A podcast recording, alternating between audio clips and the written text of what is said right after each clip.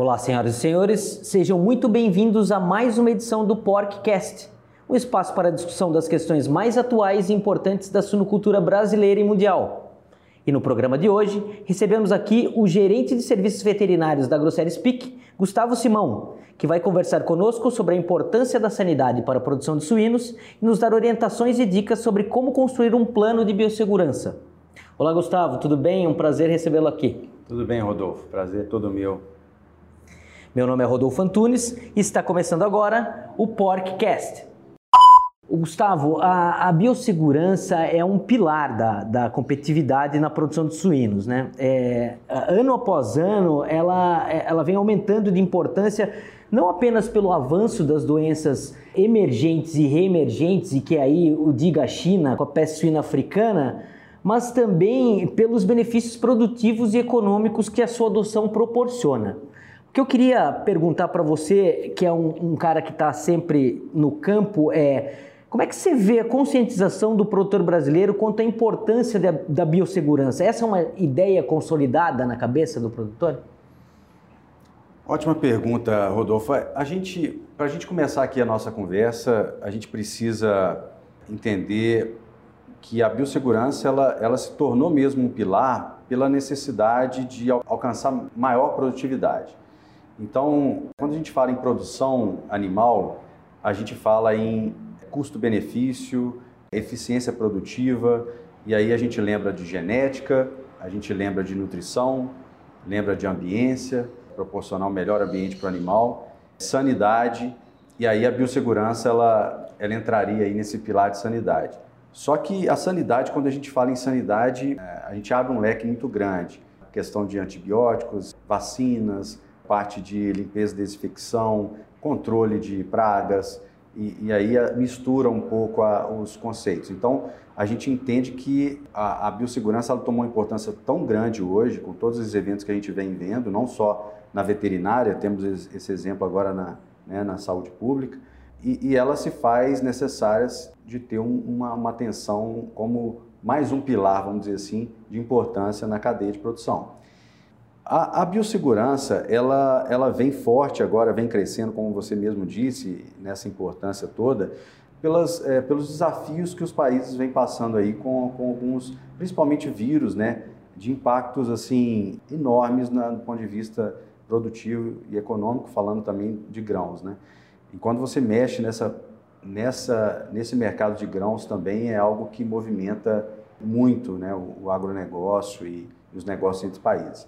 Então, quando a gente vê uma China, que é a, onde tem maior quantidade de cabeças suínas no mundo, né, sendo atingido por um vírus desse, assusta. A gente pensa duas vezes antes de, de ser um produtor ou de se arriscar num negócio desse.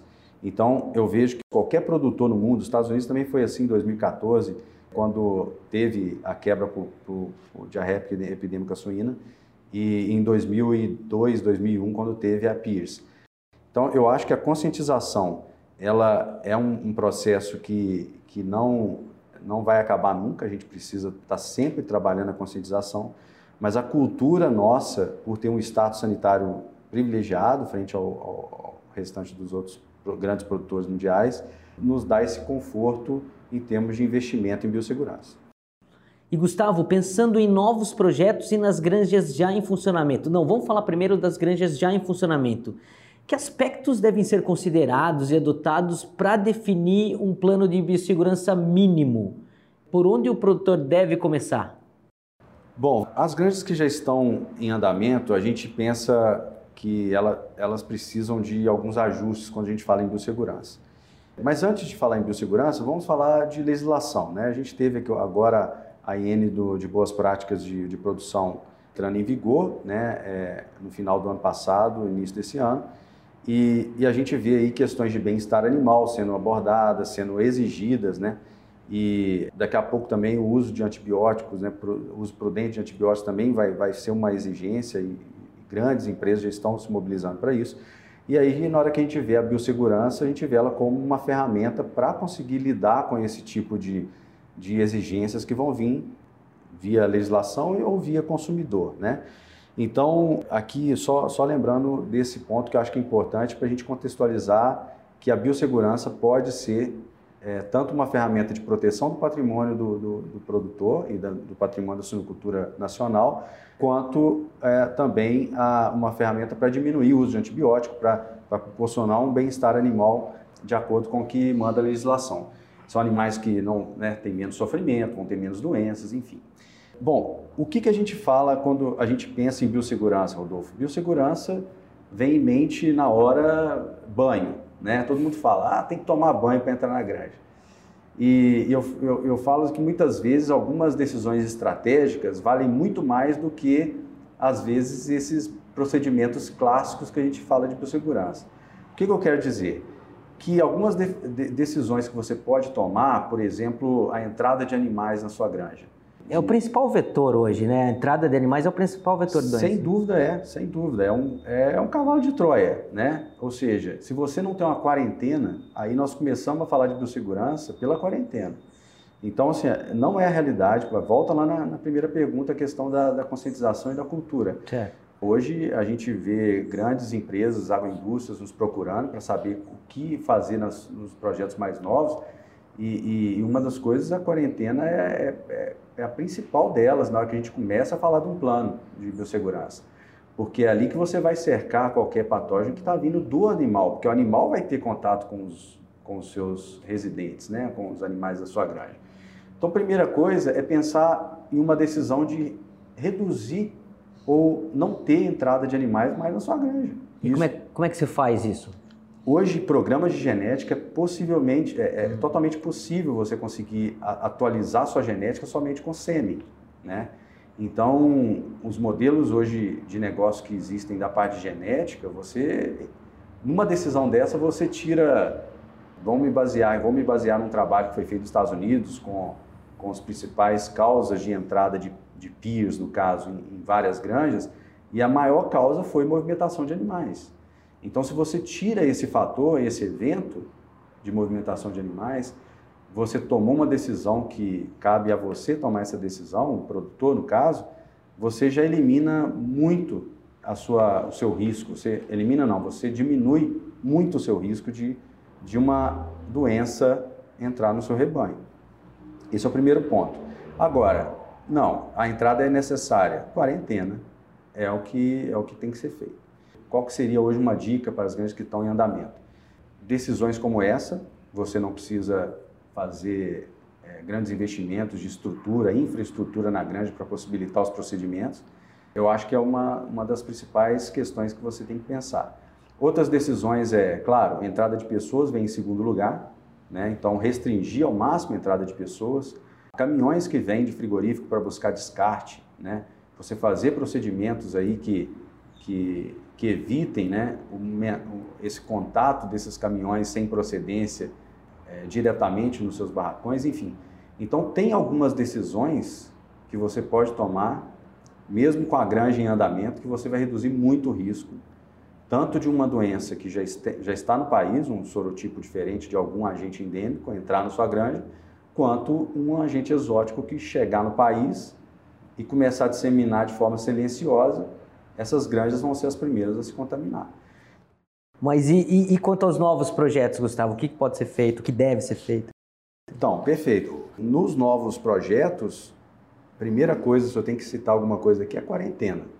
Você não sabe se vai precisar no futuro um ingresso de animais, mesmo se você decidir por um núcleo filial de rebanho fechado, que é o modelo de negócio que a gente fala aqui na Grosseria Speak, é, que é fechar o sistema com animais, é, é, é sanitariamente fechado, mas geneticamente aberto com, com animais puros, né, com, com avós e bisavós, que você produz lá dentro a sua reposição.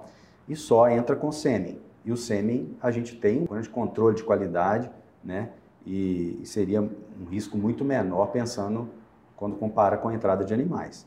Então, os projetos novos, eu sugiro planejamento, na hora do arquitetônico, conversar com, com alguém é, que entenda de biossegurança, dos procedimentos que são exigidos, e, e nesse momento tomar as decisões. Eu acho que é, que é por aí. Ah, por exemplo, a entrada de insumos, né? É uma novidade aí que a gente teve nos últimos trabalhos que foram publicados, mostrando que você não precisa mais usar formaldeído, por exemplo, igual a gente usava, que é cancerígeno, e nem nenhum desinfetante. Isso foi uma surpresa para nós. e que assim muda radicalmente o nosso conceito quanto à entrada de insumos.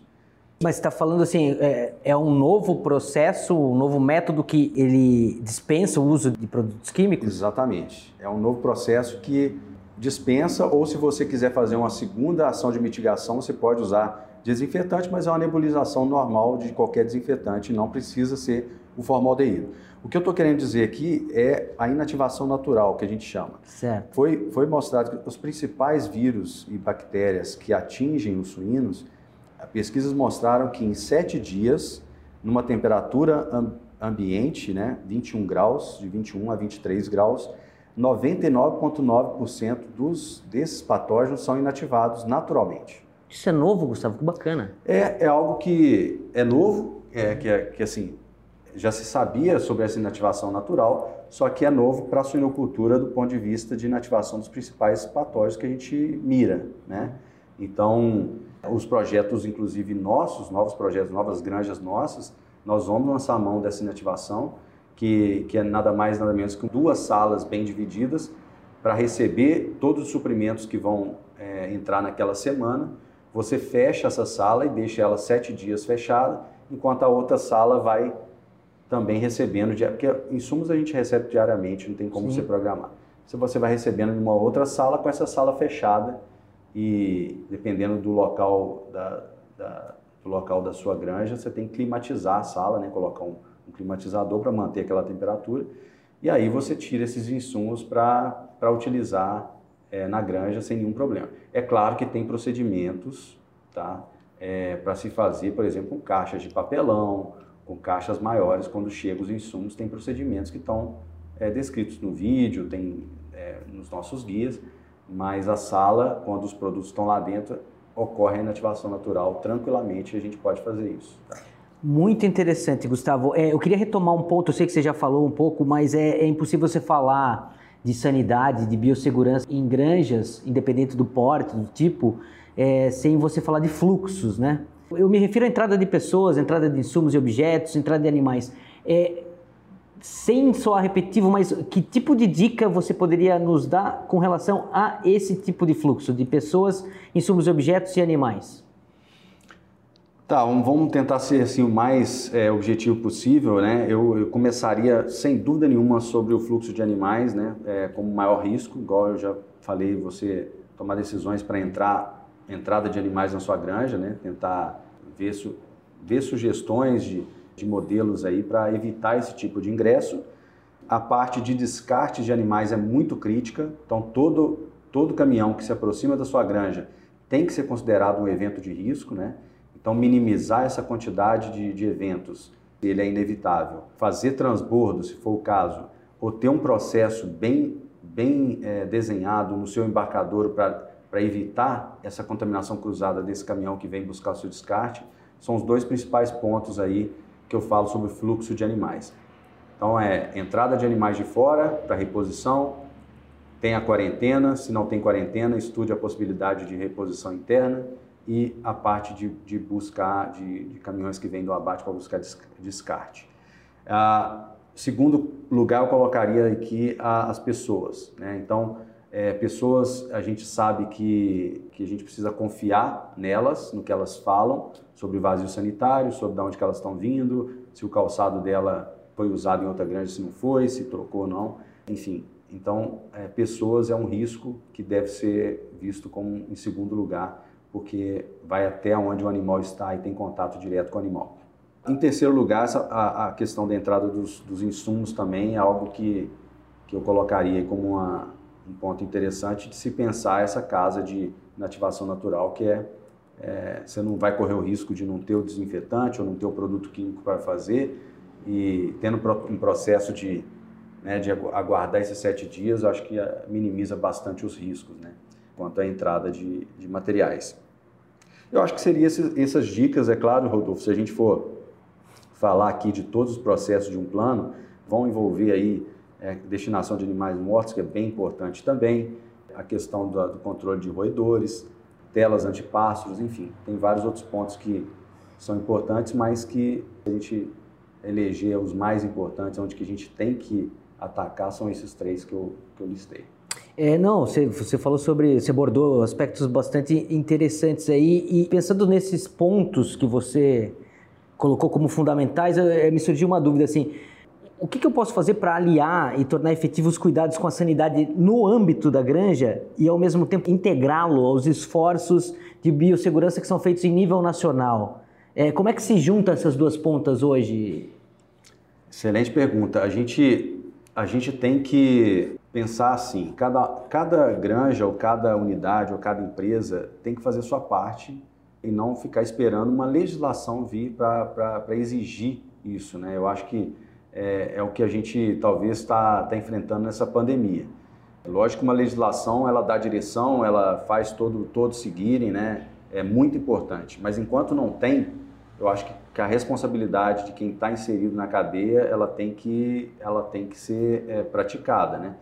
Então, se a gente imaginar que o Ministério né, ele, ele tem como é, obrigação fazer uma proteção da, da nossa cadeia de suinocultura, né, a nível nacional, ou seja, imaginar o país como uma granja, uma grande granja, uma suinocultura única, né? Ele teria que fazer fazer esses planos que a gente fala, que seria planos de vigilância, né, que está é, sendo trabalhado muito agora é, no início desse ano. A gente está até a, ajudando, colaborando fazendo sugestões desse plano integrado de vigilância de doenças suínos. Que... Legal você falar isso. Depois explica como é que funciona esse plano de vigilância. É, esse plano, ele, ele quando, quando a gente fala em, em vigilância, a gente tem que separar de contingência. Plano de contingência uh, é um plano que, você, que lista as ações quando você se depara com um evento. Então, quando você coloca separado, fica tudo muito, muito mais claro para quem tem que seguir esses passo a passo, né? Então, se a gente fala um plano de contingência, é para na hora que teve o, evento e o que cada um tem que fazer. Qual que é a obrigação do produtor em deslocamento dos animais, qual que é a obrigação do Ministério, do Serviço Oficial de fechar a área, de fazer todo o isolamento, de, de proibir as, as, os trânsitos de insumos de animais entre estados, enfim. Isso aí tem que estar descrito antes de acontecer o evento. Isso é um plano de contingência, certo? certo? Agora, o plano de vigilância, ele tem que estar junto e tem que ser lançado junto. Por quê? O plano de vigilância é tudo que você pode fazer para evitar esse evento, para prevenir esse evento. Esse é o plano de vigilância, que certo. a gente chama. Então, o que, que eu estou querendo é, te dizer é que o Ministério está olhando para isso agora, fazendo um plano integrado de vigilância sanitária, onde vai se contemplar alguns vírus aí que a gente não tinha em um plano de vigilância.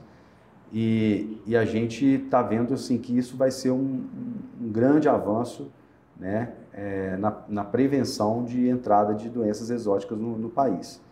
Então, assim, a nível nacional, eu acredito que a gente está caminhando bem, o Ministério está se mobilizando para ajudar a cadeia nesse sentido, fazer a parte deles mas eu estou vendo que a gente precisa também fazer a nossa parte a nível de grande, né? em nível de grande. Então, uma legislação igual veio, por exemplo, de boas práticas, a gente vai ter legislação para grandes certificadas. A gente tem uma legislação que é a N19, vai ter uma renovação dela agora, que vai exigir a biossegurança mínima e tudo mais. Só que se a gente for para o plano de vigilância, Rodolfo, que é o que está saindo agora, é, a gente até fez várias contribuições lá. A gente está dando foco, a gente está falando para o Ministério que o foco tem que ser nas granjas não tecnificadas ou, ou com um grau de, de tecnificação menor, porque é ali que está o maior, maior risco de entrada de doenças e não nas GRSCs, né, granjas certificadas. Então, assim, eu acho que pode ser que, que venha né, alguma, alguma legislação no futuro para exigir de grandes comerciais biossegurança mínima ou uma biossegurança é, aceitável, para você, se, para você produzir, né? Mas enquanto não vem, a gente precisa ter essa parte sendo feita pelo produtor, certo? E a conscientização, acho que faz parte do, de, uma, de um trabalho nosso aí também de conversar, de, e, de trocar essas ideias com, com, com o campo, né? Muito bom, Gustavo. Gustavo, gostaria de agradecer bastante você estar aqui conosco. É sempre um prazer e uma honra ouvi-lo. Legal, eu que agradeço, Rodolfo, sempre à disposição aí para compartilhar os, os conhecimentos e aprendizados. Obrigado. O podcast vai ficando por aqui. Um abraço para todos vocês e até o próximo programa.